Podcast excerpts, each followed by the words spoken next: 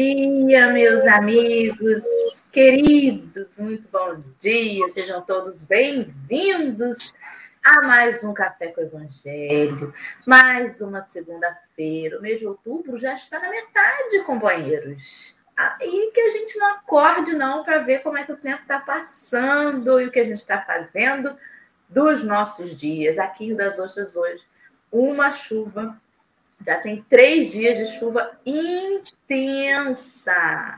Aquela roupa no, no varal com cheiro de cachorro molhado. Aquela cama que chama e abraça o sujeito. E aquele feriado amanhã, eu trabalho hoje, mas uma boa parte da galera enforcando o feriado vai poder curtir esse friozinho dentro de casa, tomando café, botando em dia as lives que não assistiu do Café com o Evangelho. Está aí a proposta, fica a dica. Bom dia, Alexandre. Muito obrigada pela sua participação e a sua contribuição aqui, tão valorosa nessa segunda-feira. Nossa amiga Verônica, que costuma estar conosco na segunda, não pôde vir hoje. E o Alexandre, que é essa alma endividada, esse espírito que quer fazer 50 anos em 5 na encarnação. Falou: eu vou, não posso perder a oportunidade né, de ganhar mais um bônus hora nesse café. Estou brincando, né, Alexandre? Deve ser difícil interpretar em terceira pessoa quando está falando de si mesmo, né? Bom dia, Henrique. Bom dia, Dora. Bom dia, Alexandre. Bom dia, Sandra. Bom dia. Uma boa segunda-feira chuvosa, de um semiferiado para todo mundo. Bom dia, Lê. Bom dia, meu povo. Hoje me sentindo enrugada.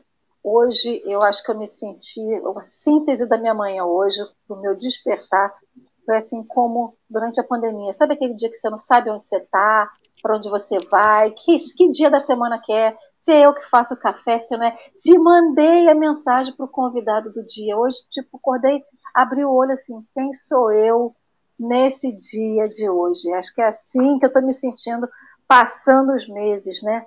A gente piscou, já estamos no meio de outubro. Mas que bom, graças a Deus, estamos aqui com saúde, com alegria, sorrindo, apesar de tudo, e vamos assim seguindo. Que seja uma manhã de luz, de paz e que o mundo aconchega no coração de cada um de vocês. E assim vai ser, com certeza. Queridos irmãos, uma alma abençoada já arrumou o banner que eu tinha esquecido de arrumar. E nós hoje vamos começar um novo versículo, que é o versículo 30 do capítulo 13 do Evangelho de Mateus. O texto de hoje chama-se Joio está no livro Vinha de Luz, e eu estou colocando para todos aí nos comentários, para quem assiste no Facebook, para quem assiste no YouTube e para quem está pela página da Suave Caminho. Nós estamos colocando aí o link para que você que não tem o livro possa acompanhar conosco. Antes, vamos fazer uma prece inicial para a gente começar aí essa manhã. Vamos que vamos, então, orar. Não sei por que os comentários estão tampando tanto o rostinho de minha amiga Alessandra. Acho que assim fica melhor, né? Não, não. Eu vou mudar aqui. Eu, eu acho que eu cliquei. Algo ocorreu. Vamos orar, então, fazer uma prece inicial. No finalzinho, a Alessandra faz a prece e a gente segue nosso dia aí. Vamos lá. Vamos agradecer a Deus, nosso Pai, nessa manhã, aqui em Rio das Ostras com chuva, mas até mesmo na chuva, a sua bênção. A água que vem lavando o terreno, as plantas, renovando a nossa energia, nós possamos deixar os dias serem como são, naquilo que não temos o controle, Senhor, mas que o que conseguimos controlar, que é a nossa posição diante dos fatos, diante do tempo e da chuva, que nós consigamos fazer o melhor que possamos. Controle dos nossos sentimentos, dos nossos pensamentos, ainda que não mude o tempo lá fora, que possa fazer um dia melhor dentro dos nossos corações. dá-nos bom ânimo, dá-nos a força de perseverar, em cada lar onde esse café alcança, possa chegar quentinho como um abraço essas reflexões dessa manhã. E assim vai ser, se Deus quiser. E vai ser mesmo, né? Graças a Deus. Henrique de Souza, você está com o livro em mãos? Aê, eu não sei o que foi feito, mas ficou muito bom. Já resolvi. Eu tinha feito besteira. Muito bom. Vamos começar a nossa leitura, então? Vamos. Aí. Deixai crescer ambos juntos até a ceifa. E, no tempo da ceifa, direi aos ceifeiros: Recolhei primeiro o joio e atai-o em molhos para os, para os queimar. O trigo, porém, reuni no meu celeiro. Quando Jesus recomendou o crescimento simultâneo do joio e do trigo, não quis senão demonstrar a sublime tolerância celeste no quadro das experiências da vida. O Mestre nunca subtraiu as oportunidades de crescimento e santificação do homem, e, nesse sentido, o próprio mal, oriundo das paixões menos dignas, é pacientemente examinado por seu infinito amor, sem ser destruído de pronto. Importa considerar, portanto, que o joio não cresce por relaxamento do lavrador divino, mas sim porque o otimismo do celeste semeador nunca perde a esperança na vitória final do bem. Continua? Acho que já dá para a gente falar alguma coisa disso, né? A gente pode dividir em três aí o, o texto, de repente. É, parece meio estranho, né, quando a gente escuta isso, deixar crescer ambos juntos até a ceifa, que é o momento, né, de, de, de fazer lá a colheita. E naquele momento, então, o joio é removido e o. Eita! O joio é removido para queimar, né? E o trigo é aproveitado. E aí a gente fica pensando muitas coisas, né? Por que, que deixa crescer ambos juntos até a ceifa? E por que, que depois parece que queimando o joio está descartando aquilo, né? Na verdade, é, o entendimento da queima do joio, ao meu ver, é de que ele vai retornar para a natureza para que o ciclo da própria natureza faça com que ele, voltando ali aos elementos naturais, ele possa retomar a sua caminhada, tentar de novo, voltar uma casa, né? Igual que a gente fala nos jogos de tabuleiro, né? Volte uma casinha, senhor Joio. O senhor tá errado aí, não era para ter crescido desse jeito. E a bondade de Deus é tão grande que faz isso conosco, numa comparação, né? Ele permite, ele não viola o nosso livre-arbítrio, ele permite que a gente vá crescendo, e graças a Deus tem muito trigo em volta da gente, né? Que é, são aqueles, aqueles amigos com que a gente se espelha, que a gente admira a caminhada. A gente sabe que no, nesse, nesse atual momento do planeta, até esses que a gente admira são falíveis também. Mas já tem alguns que a gente reconhece uma presença pacificadora, um comportamento já diferente moralmente, né? E aí é importante que nós, joios, tenhamos a possibilidade de crescer espalhadinhos, cada um no seu momento evolutivo, uns um pouco mais, uns um pouco menos, para que a gente vá se observando, se conhecendo. E no momento derradeiro em que a ceifa chegar para cada um, nós vamos saber se retornaremos, se daremos um passinho atrás ali na, no joguinho de tabuleiro, ou não, ou se seguiremos um pouco mais adiante, mas é permitir que da, naquela semeadura uns se façam joio e outros se façam trigo. Esses dias eu estava falando com o Henrique, nem todo mundo, a gente estava conversando sobre isso, né? Nem todo mundo que ouviu Jesus mudou.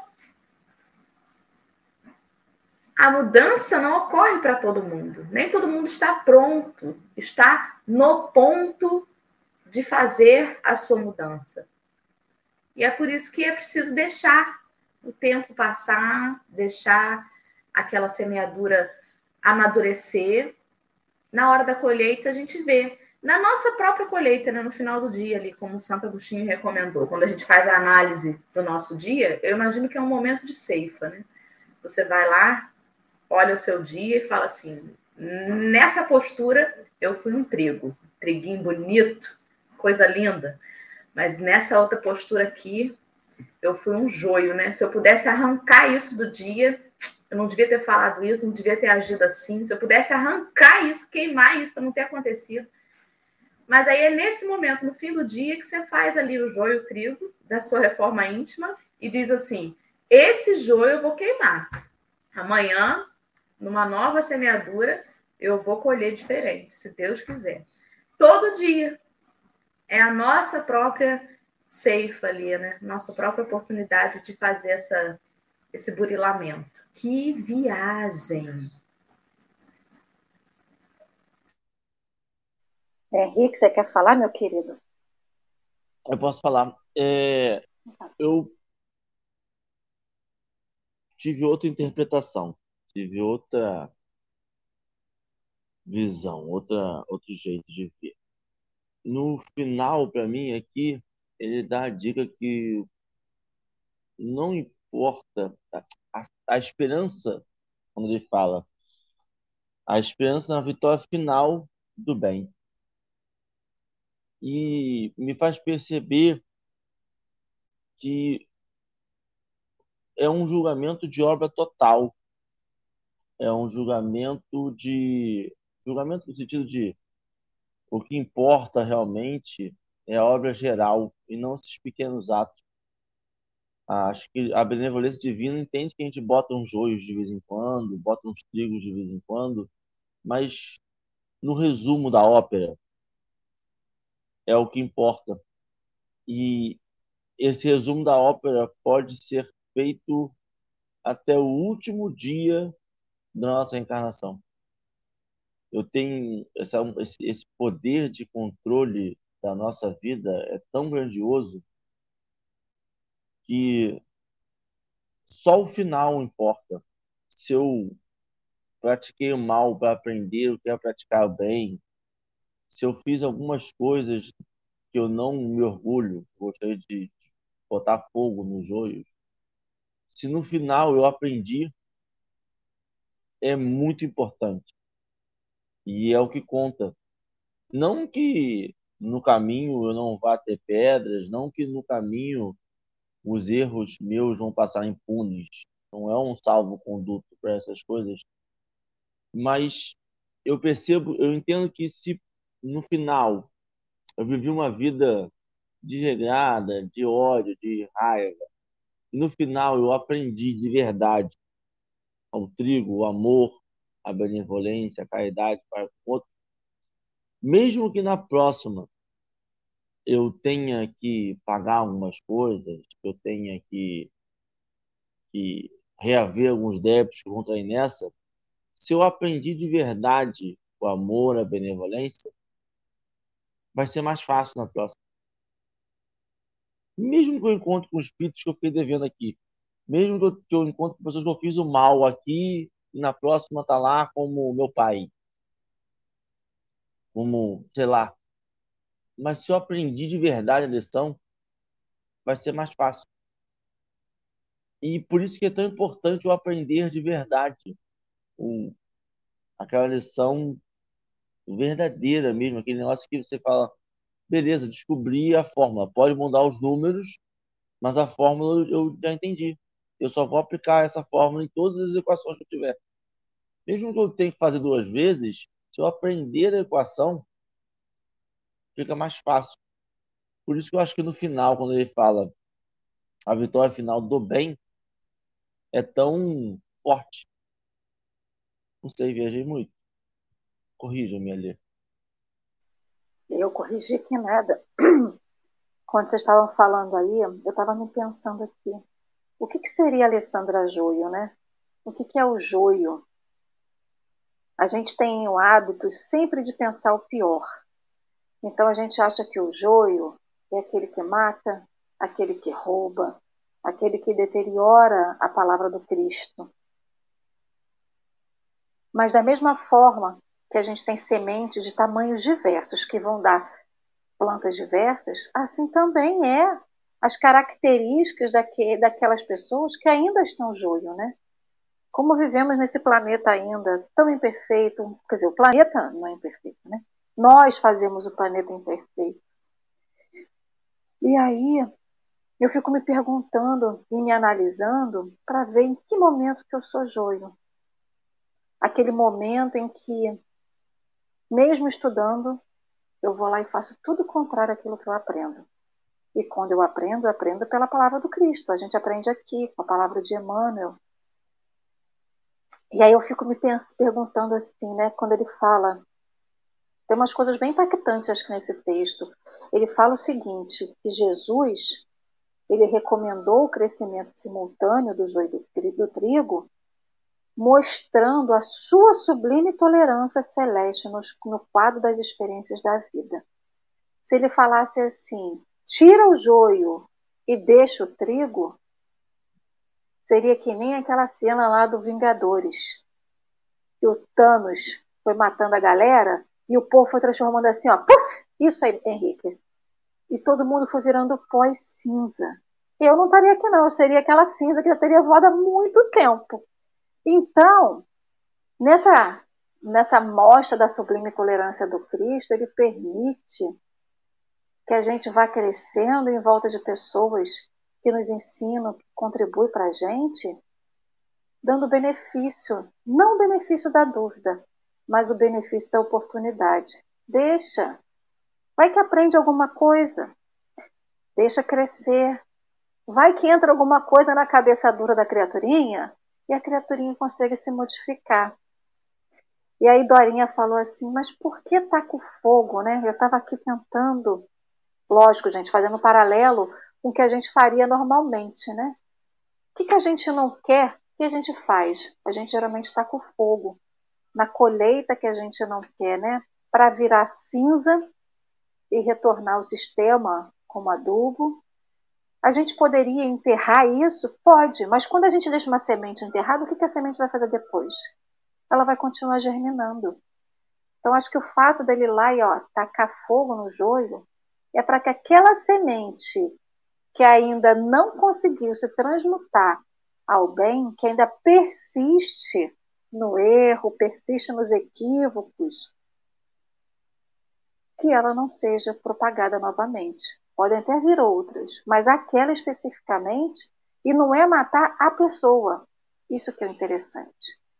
Ele mata, esse queimar dessa semente, é a semente do orgulho, é a semente da vaidade, é a semente que fica do contraditório com as palavras de Jesus, com os ensinos de Jesus.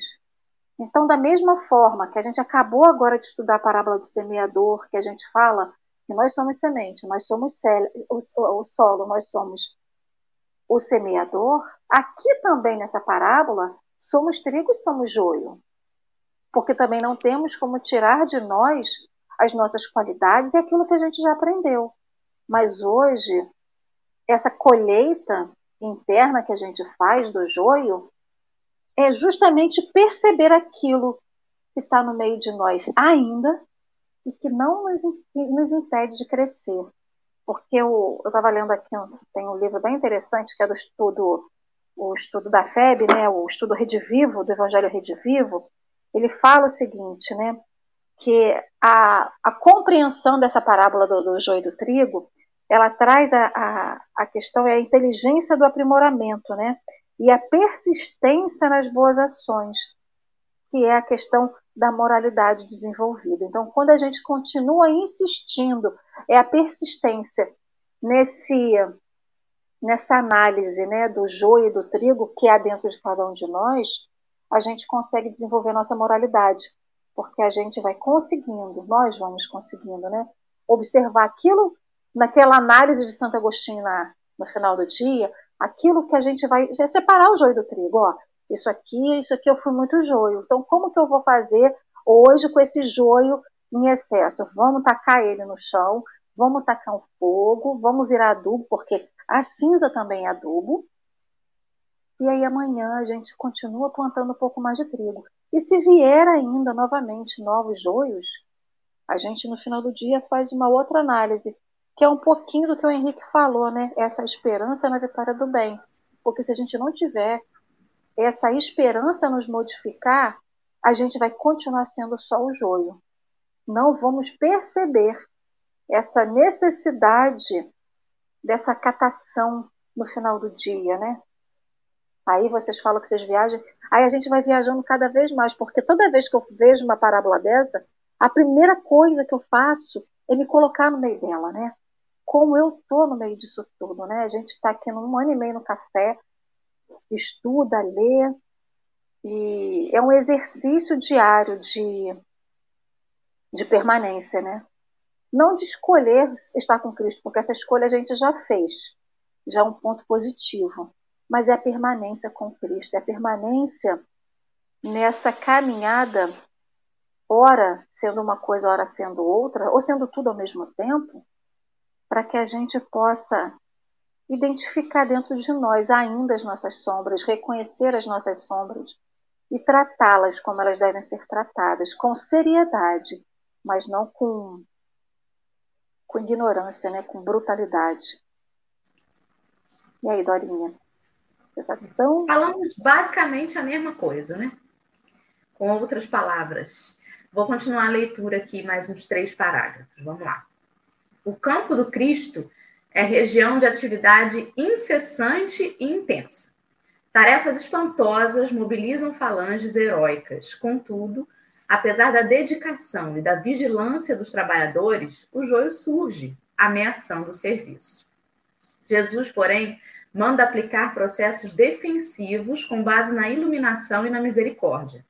O tempo e a bênção do Senhor agem devagarinho e os propósitos inferiores se transubstanciam. O homem comum ainda não dispõe de visão adequada para identificar a obra renovadora.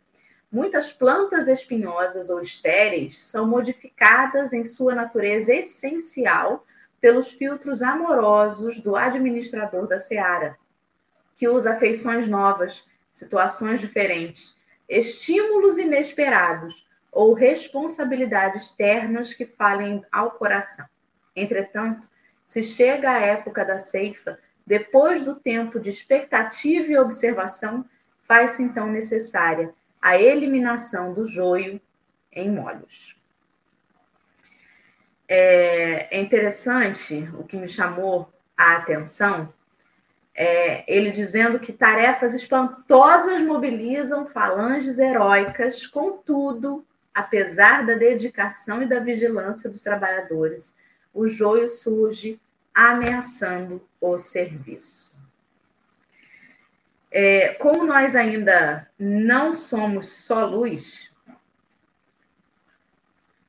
às vezes nós nos colocamos à frente ou nos infiltramos, nos juntamos a movimentos muito bons, muito elevados, ou tarefas, né? E aí a gente vai muito boa intenção, o grupo está muito bem intencionado, mas nada disso evita que o joio penetre de vez em quando. De que forma? No coletivo, né? Quando é, alguma coisa ou alguém mesmo tenta atrapalhar, ou dentro da gente no meio de um feriado, numa segunda-feira, eu tenho uma tarefa para fazer, mas está chovendo. Né? Aí o joio dentro de mim diz assim: a tarefa vai acontecer com ou sem você. Não vai, não. Está chovendo. e aí a gente não tem como evitar que isso surja dentro da gente. Você está fazendo um trabalho de assistência e aí diz que você não, não tem que julgar, não tem que é, você tem que ajudar apenas, né? E aí o joio dentro de você olha e julga. Mas com essa roupa, mas com essa cara, mas com isso aqui. Então, a gente não está pronto ainda para uma colheita feliz. Eu lembrei agora da, da Virgínia ontem falando do joguinho da colheita feliz. A gente não está pronto ainda para isso. Porque o joio existe por fora e por dentro de nós. É... Ameaça o serviço, mas o tempo e a bênção do Senhor agem devagarinho e os propósitos inferiores se transubstanciam. Porque a obra do bem, ela pode ser ameaçada aos nossos olhos, mas ela não vai deixar de acontecer. Não vai deixar de acontecer. Realmente, a tarefa vai acontecer com ou sem a minha presença. Se eu quiser faltar hoje por causa da chuva, eu vou faltar. Mas não é porque a tarefa vai existir sem a minha presença que eu tenho que levar em consideração. É porque eu preciso estar nela mais do que ela precisa de mim. É o contrário. Não é o movimento do bem que vai ser ameaçado se a gente não se unir. Sou eu que, como joio, vou ser convidada a recomeçar. Se eu não for lá e fazer por onde? O bem no tempo, que não é esse tempo imediatista nosso, ele é o único caminho, é a única forma, é o único fim para todos nós, ainda que a gente relute. E não é o movimento que precisa da gente. Isso é que tem que ficar na cabeça, né? Somos nós, teimosos, que precisamos nos colocar sempre perseverantes. Foi o que pensei desta passagem que nós lemos agora até o antepenúltimo parágrafo. Henrique, que interpretação você teve? Foi muito diferente disso? Dora, não, ah, não, não foi, mas eu fiquei impactado com. É que eu já peguei uma linha de pensamento e agora não consigo desfazê-la. E aí tudo que eu leio, eu leio direcionado para aquilo. É, eu acho, não sei, vocês me interrompem se eu falar besteira, tá? Eu acho que a gente tem que controlar nossas más tendências. Eu acho que quando a gente descobre um pensamento ruim, uma atitude ruim, nós devemos controlá-las. Mas a gente precisa se conhecer e nos permitir vivenciar todo o processo para daí identificar o que é joio e o que é trigo. O que eu quero dizer com isso? A gente está num processo de aprendizado de nós mesmos. Quando a gente Dó travou? Quantos proclamam aqui, proclamam aqui, que a gente tem que fazer nossa reforma íntima, que nós temos que reconhecer nossos atos, que a gente tem que pensar no bem acima de tudo. A gente está nesse processo de autoconhecimento e eu, meu medo, qual o meu receio? É a gente controlar as más tendências mas não resolver as má tendências. A gente está sempre numa liberdade vigiada. Sempre num papai está vindo. Papai está vindo. Eu quero fazer, mas não posso. Eu quero fazer, mas não posso. E eu acho que a liberdade aqui é vá lá, planta. É joio. Está crescendo o joio. O joio é grande. Não vai vir nada de bom do joio. Não tem nada bom no joio. E aí, só na hora da colheita, ele é eliminado. O que ele quer dizer com isso? Que a gente tem que se. Às vezes, tem alguns estudos que nós temos que fazer para realmente identificar que aquilo ali é um joio. É, a gente só vai evoluir, a gente só vai passar de fase quando na liberdade, sem restrições, a gente não deixar de fazer porque Jesus está vendo. A gente deixar de fazer porque a gente entende que aquilo ali não é bom. Não por medo de alguém ou por, por porque Dorinha me falou, porque porque Jesus me falou. É porque ele não faz bem. E a gente vê algumas atitudes que nós fazemos e eu tomo direto algumas atitudes porque mas eu ainda quero tomar as atitudes. Eu deixo de fazer, mas eu ainda quero fazer. E o que eu tenho que eliminar é a vontade de fazer. E isso eu não estou eliminando ainda. E tem coisas que a gente tem que.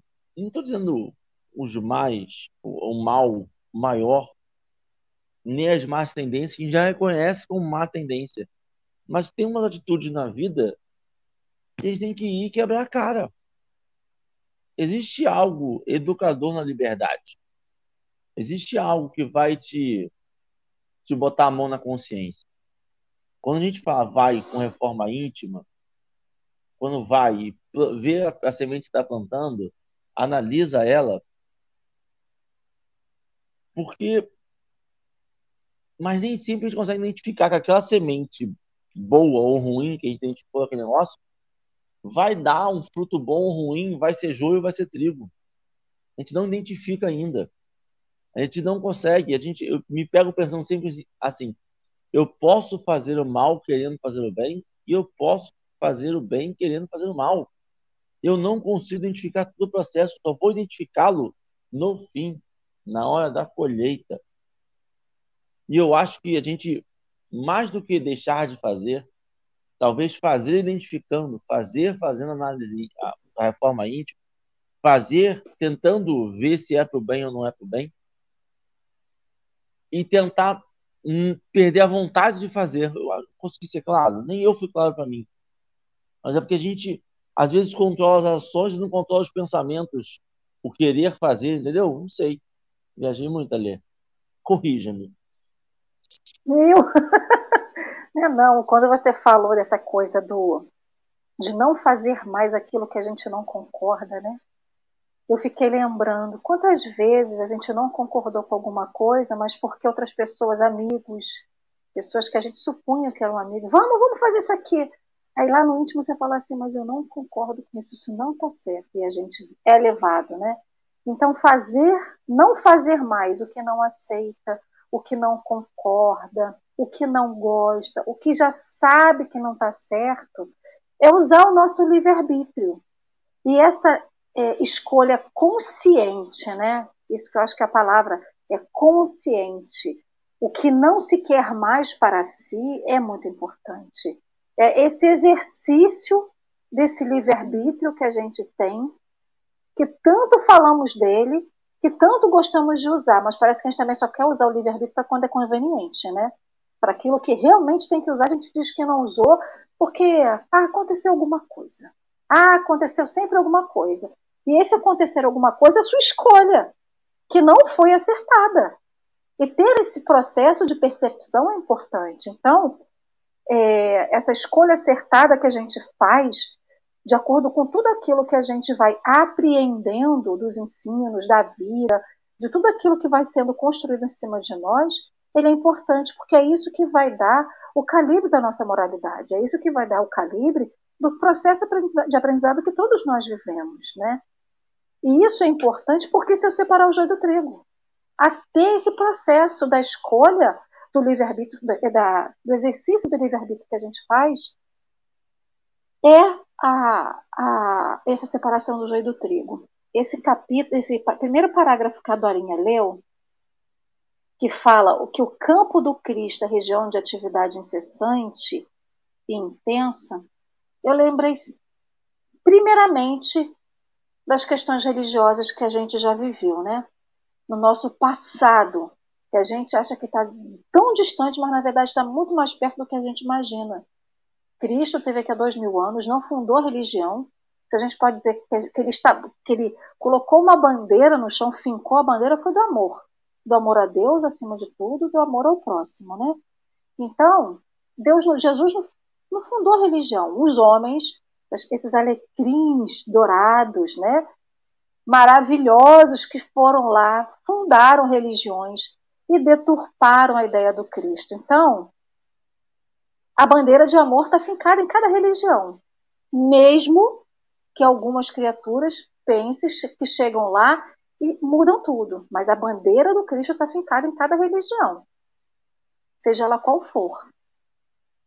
Então, quando ele chega e fala aqui, né, que essa atividade é incessante, intensa, é isso.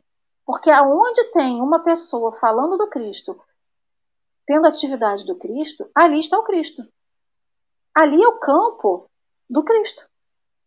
E aí eu fico imaginando quantos programas são elaborados e pensados na atividade do bem ao próximo.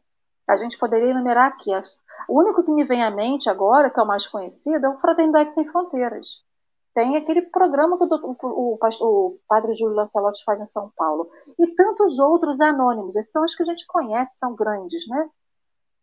E tem aqueles anônimos.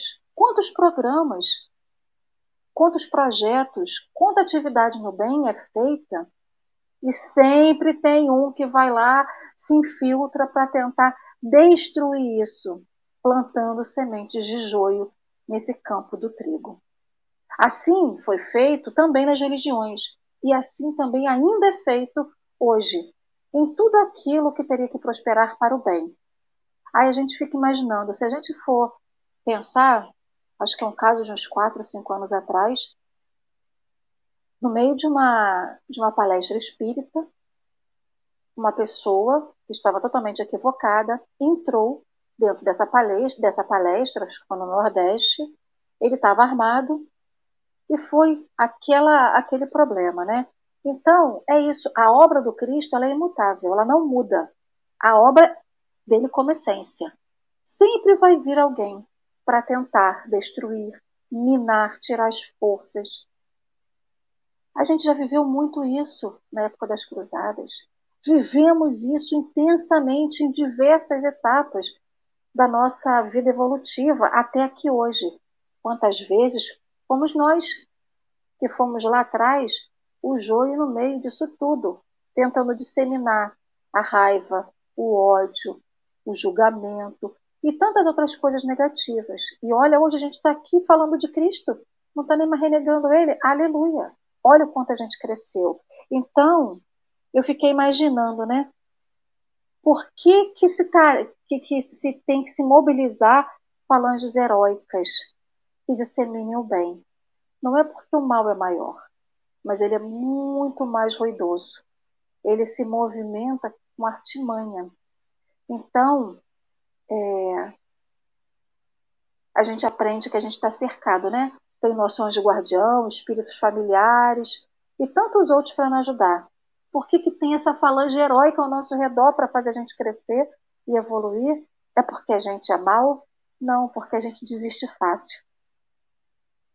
Então, o bem tem que ter, você tem que agarrar o bem com unhas e dentes, não é porque ele é escorregadio, é porque nós ainda não conseguimos agarrar nele e fincar ele dentro de nós. Essa ligação que tem entre nós e o amor ainda é frágil. Qualquer coisa rompe. Então, essas falanges heróicas que, que Emmanuel fala aqui é justamente não para dissociar o joio do trigo, mas para tentar fazer com que quem seja trigo seja muito mais forte no amor. E esse joiozinho perdido nessa imensidão de trigo, que ele possa se modificar. Então, eu fico pensando nessas, nessas tarefas, fins que tem pelo mundo todo, aqui do nosso redor. Como Dorinha falou, a tarefa não acaba porque a gente não está lá. Mas imagine se nós estivéssemos lá com a nossa boa vontade, o que seria da tarefa? O que seria da tarefa se, mesmo com chuva, mesmo com frio, mesmo com dor e mesmo com qualquer coisa, nós estivéssemos lá? Se ela não seria um pouco melhor, um pouco mais rica? Então, é o nosso amor que ainda não está é, somos nós que ainda não estamos ainda com a nossa cola junto do amor bem sedimentada. Eu estou travada ainda no que o Henrique falou, que me lembrou muito uma carta de Paulo. Acho que é uma carta de Paulo que ele diz que o bem que eu quero ainda não faço, mas o mal que eu não quero, esse eu faço. Porque a gente externamente até que já consegue, né, quando a gente se esforça, controlar algumas coisas. Mas ainda não significa que dentro da gente ainda tenha vontade de fazer. Eu posso hoje não querer dar um, não posso, eu posso hoje controlar para não dar um tapa na cara de um companheiro que fala uma abobrinha na frente. Mas dentro de mim, né? Eu já dei o tapa. O... o Carlos André até brinca que o espírito é assim: tomara que ele vá pela rua e encontre um poste. Aí lembra que é espírito fala assim: Senhor, eu que desvio do poste, só para tomar um susto. Porque a gente ainda é meio assim, né? Tomara bem que podia ir lá para uma reunião mediúnica, que é para os espíritos já largar todas as verdades lá na cara dele. Eu vi o que você fez, eu sei quem você é. é a gente ainda é assim, meio vingativo, né? Meio é, como é que fala, meu Deus? Quer, quer resolver, não, não quer esperar o tempo, gente. Não é possível que ninguém tá vendo que ele é joio, gente. Eu quero arrancar ele daí, queima logo. A gente, dentro da gente, tem isso ainda. A gente controla o externo. Mas qual que é o problema disso? O problema disso é que a gente tem o controle da nossa ação mas da nossa reação não. Na reação, quando você não tiver tempo de pensar, você vai colocar para fora o que está ali dentro ainda. Aí você vai dar um tapa.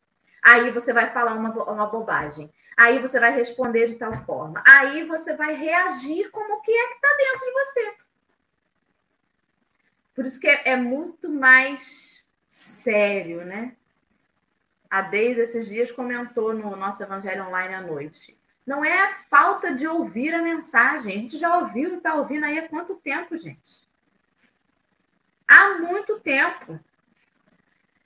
É falta de introjetar. É falta de trabalhar lá dentro. É difícil pra caramba, porque o homem velho que mora dentro da gente ele berra, ele grita, né? Muito complicado. Vou seguir a leitura para a gente finalizar o texto. Que Emmanuel, eu já tinha, eu li o texto antes e falei assim, gente, como que a gente vai falar isso? Que é um, dá um nó na cabeça. Vamos lá. A colheita não é igual para todas as sementes da terra. Cada espécie tem o seu dia e a sua estação. Eis porque, aparecendo o tempo justo de cada homem e de cada coletividade exige-se a extinção do joio, quando os processos transformadores de Jesus foram recebidos em vão. Nesse instante, vemos a individualidade ou o povo a se agitarem através de aflições e hecatombes diversas, em gritos de alarme e socorro como se estivessem nas sombras de naufrágio inexorável. No entanto, verifica-se apenas a destruição de nossas aquisições ruinosas ou inúteis. E em vista do joio ser atado aos molhos, uma dor nunca vem sozinha. Rapaz, que coisa, né? O que é este momento pandêmico que estamos vivendo, senão este último parágrafo que Emmanuel colocou aí, anos e anos antes dessa pandemia? É o momento de mudanças e de provas coletivas, mas também individuais. Porque não bastasse a pandemia parece que os problemas individuais também tomaram uma proporção diferente. Você conversa com as pessoas e percebe que cada um está enfrentando um momento de muita transformação. coletivamente todos nós estamos passando por um momento intenso, não só do desencarne de muitos amores, como um momento intenso de pensamentos, de atitudes, de posicionamentos perante o conjunto, o social. Parece que as coisas saíram de onde estavam escondidas há tanto tempo, não sei. Porque não são coisas novas, são coisas que sempre tiveram aí, mas que agora tudo está mais visível. E aí, quando ele termina dizendo que é preciso que essas transformações aconteçam, que é preciso que se arranque o joio ali aos molhos, né? aos molhos, aos molhos, eu acho, que se pronuncia. E ele diz: uma dor nunca vem sozinha, porque é muito difícil arrancar o joio. Quando a gente faz terapia, e, e, e descobre os joios dentro da gente e se vê responsável por muita coisa que antes a gente botava a culpa no outro e vê que o nosso dedo apontado para um filho, para um pai, para uma mãe, reflete exatamente as nossas dificuldades, é uma dor também. E nem todo mundo está fazendo terapia nesse momento. Mas parece que este arrancar, este doer, ele está coletivo.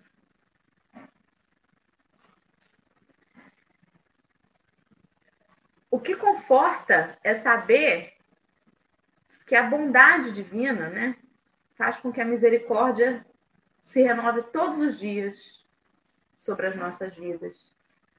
E que depois de, desse momento assim tão turbulento, tudo vai fazer sentido. Às vezes pode não estar fazendo sentido agora, mas em algum momento vai fazer sentido. Como tantos outros momentos turbulentos já podemos ter vivido, que não compreendemos na hora, mas que depois a gente entendeu que tinha sempre uma razão maior de si. Que loucura esse último parágrafo. Fiquei muito impactada com ele. Muita coisa. Gente, reage. Vale. Eu fiquei imaginando aqui quantas vezes né, a, gente se penaliza, a gente se penaliza por, por coisas que acontecem né, com determinada nação, com determinado país, determinado local, que sejam. É, é justamente isso que ele fala aqui, né, das hecatombes e das aflições. Não é que a gente se comemore a dor do outro, muito pelo contrário, mas o que, que vem dessas dores coletivas, né? O que, que vem depois disso? O quanto de crescimento isso vem? Tem algum livro, que eu não vou lembrar o nome, nem como que está lá, mas é justamente disso, não sei se é na Gênese, que fala, né? Dessas dores coletivas, dessas aflições, que quanto que impulsionam esse determinado local, dessa coletividade, que impulsiona para frente. Que é justamente essa separação desse joio, desse trigo, esse arrancar do joio, né? Não, e, e, esses processos justamente são pelas escolhas coletivas de todo, de todo esse local. É uma escolha coletiva do individual que parte para o coletivo. Permanecer daquele jeito, né? são as crenças que foram estabelecidas, a gente achar que determinada coisa é certa, mesmo que esteja dito que não é certo. Enfim, é tanta coisa. E justamente quantas pessoas maldisseram a pandemia, e lógico ninguém está feliz com a pandemia, mas qual é o outro olhar que eu vou dar para isso, né? Foram processos de escolha coletiva que nos trouxeram até aqui hoje, no estado que a gente está. Então, como escolha coletiva, temos que ter a responsabilidade de cada um nessa escolha coletiva. Cada um fez a sua parte ou deixou de fazê-la. Então, essas aflições, essas dores que hoje vivenciamos, como é que eu vou interpretá-las? Como é que eu vou vivenciar isso, né? Só realmente maldizendo o resto da minha vida ou eu vou partir para o outro olhar, ou eu vou partir para o entendimento de que tudo está acontecendo, né? Isso é feito muito mais do que a gente imagina. Vamos olhar só um pouquinho para trás nesses últimos, sei lá, 50 anos, que é mais ou menos o tempo que a, que a mensagem de Emmanuel tem, 50, 60 anos. O que, que a gente já viveu isso tudo e o quanto a gente já melhorou? O quanto foi necessário extirpar da sociedade pensamentos, atitudes, é, enfim. E o que a gente tem que lembrar aqui é que a gente não está falando de tirar pessoas, mas sim são os sentimentos, essas atitudes que não levam a lugar nenhum e que só tira a gente. É que nem âncora, só finca a gente no chão. Mas a gente não quer ficar, ficar fincado, a gente quer andar para frente, a gente não quer ficar parado, né? Então é um romper, é um romper de laços, é um romper de, de pensamentos que, que não levam a lugar nenhum, né? Agora, o que eu achei muito legal dessa história aqui de Emmanuel é ele dizer que todo mundo acha que a colheita de todo mundo tem que ser igual a outra, né? E ele bota que cada um tem a sua colheita, o seu dia e a sua estação. Ou seja, não estamos aqui para nos comparar com o outro, não estamos aqui para nos comparar e dizer que a gente está fazendo mais do que o outro. Nós aqui no café, ó, cada um de um jeitinho, por que, que a gente teria que fazer tudo igual? Então, assim, aceite a sua colheita, aceite o seu dia, aceite a sua estação e faça o melhor. O melhor da sua separação, o melhor do seu plantio, o melhor do seu cuidado. Henrique? Ali, é, esse final se comunicam com, com, com o que você falou sobre o mal ser mais ruidoso, né? porque ele encontra ressonância em cada um de nós ainda. Eu, quando eu vejo o mal, quando eu sinto um mal, ele se conecta com o mal que há dentro de mim ainda. E isso reverbera um pouco mais, porque ainda estamos no mundo de provas e expiações, ainda temos um pouco de mal em cada um de nós. E isso encontra ressonância, voluntária ou involuntariamente. E aí você lê o texto, de Emmanuel, né? E aí você vê que o processo, ele fala que quando os processos transformadores de Jesus forem recebidos em vão. E depois fala, em vista que o joio será atado aos molhos, uma dor nunca vem sozinho. E aí, quando você fala em tirar o joio, na sua mente vem umas seis pessoas que você claramente considera joio. E aí você, na mente, você imagina Thanos fazendo ranquei, né? Ranquei ele. Mas aí você junta com a sua frase lá atrás. Porque quando ele sai por ser joio, o joio que há em mim também vai sair. Então a dor nunca vem sozinha. Porque ele vai arrancar um pedacinho de joio de cada um de nós. Ele vai mostrar o joio que há dentro de nós e retirá-lo. E aí você percebe que nós estamos mais interligados do que nunca. E aí você decide pensar que, ah, mas eu não tomo determinada atitude, eu não causo aglomeração, mas eu vou para uma aglomeração. E aí você pensa nessa pandemia como trazendo luz a um monte de sombra que nós tínhamos. Um monte, mas muita. Mas muito problema que nós tínhamos achado que tínhamos superado e nós não superamos. E vou dizer para você que eu acho que nenhum deles. Vide a inflação, que é um negócio que a gente não imaginava, está batendo nossa porta sem sentido. Ninguém não viu chegando ouviu e, e, e se ou deixou o joio crescer. E algumas mudanças que a gente imaginava na sociedade, mas a gente viu o movimento anti-vacina crescendo, ah, mas é só contra pólio, é só da vacina da gripe. é só da vacina da meningite. E foi crescendo, e agora que a gente tem um movimento, que a gente precisa de uma vacinação de 85% para extirpar o mal, o movimento anti-vacina está grande. E você não consegue mais tirar ele um a um. Você tem que tirar, tirar ao molho mesmo. Tem que. E aí você vê que tira um pouquinho de cada um de nós. Tira a humanidade, a, essa, essa parte nossa que não merecia estar crescendo. E aí você se pega pensando em vários momentos que você plantou um joiozinho e que quando aquele fulano, aquele ciclano que você julga errado, você vê que você está ali também. Não 100%, não todo, mas uma parte. Quantas vezes a gente deixou de falar com alguém e quando viu passou 3, 4, 5 anos? A gente sabe que não é bom para a gente, para familiar, mas a gente foi passando o tempo. Quando você vê o joio está grande. E uma hora você tem que arrancar. Uma hora você tem que olhar e falar assim: vai doer, mas eu vou ter que tirar de mim. E esse processo é transformador porque a terra se recupera rápido. E a gente também se recupera rápido. Mas a gente tem que saber o que a gente vai botar naquele lugar que foi arrancado. Naquele lugar que saiu o joio, se a gente não plantar um trigo, se deixar o tempo, se deixar o passarinho passar, Deus sabe o que vai vir de lá, né?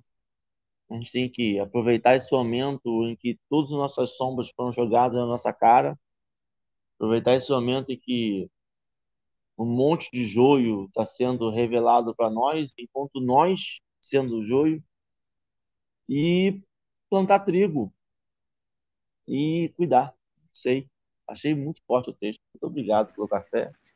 Muito bom. Muito bem. Antes de eu encerrar e passar para a Alessandra fazer a nossa prece de finalização dessa manhã, eu quero lembrar aos companheiros que a Feira do Livro Espírita de Rio das Ostras é um evento anual que teria começado hoje com é, a feira mesmo na praça, né? Lá do centro de Rio das Ostras, mas em decorrência das fortes chuvas, não vai ser possível montar lá toda a estrutura que precisava. E mesmo que montasse, quem que vai passar naquela praça com a água caindo sem parar desse jeito que tá, né? Então, pelo menos hoje não teremos a feira presencial lá, mas dias 15, 16 e 17 teremos eventos virtuais das palestras da Flero. Se acaso amanhã o tempo colaborar e a feira presencial estiver de pé, eu aviso aqui amanhã no café como é que essas coisas estão andando aí, tá? E fica o convite para todos acompanharem o evento. É, eu vou depois colocar lá nas redes sociais do café os cartazes da Flero. Também podemos encontrá-lo nas, nas redes sociais da Suave Caminho, do 44 Seu e que a gente possa aí dar uma força para esse evento da nossa região, das casas espíritas que se uniram para isso. E agradecer todos vocês nessa manhã chuvosa em que estivemos aqui tentando iluminar o lado trigo da gente, que o lado joio a gente já sabe que grita bastante, né? Então vamos focar no lado trigo para ver se abafa esse joio de uma vez por todas. Querida Alessandra, vou deixar você encerrar para nós aí com a prece. Alexandre, obrigada, gratidão por tudo, por estar conosco nessa manhã. O Henrique, muito obrigada. E é isso aí, gente. Vamos que vamos. Vamos orar. Hoje a gente está tão quietinho, né? Hoje a gente está. Acho que é o frio que fez a gente ficar tudo quietinho, colhidinho hoje.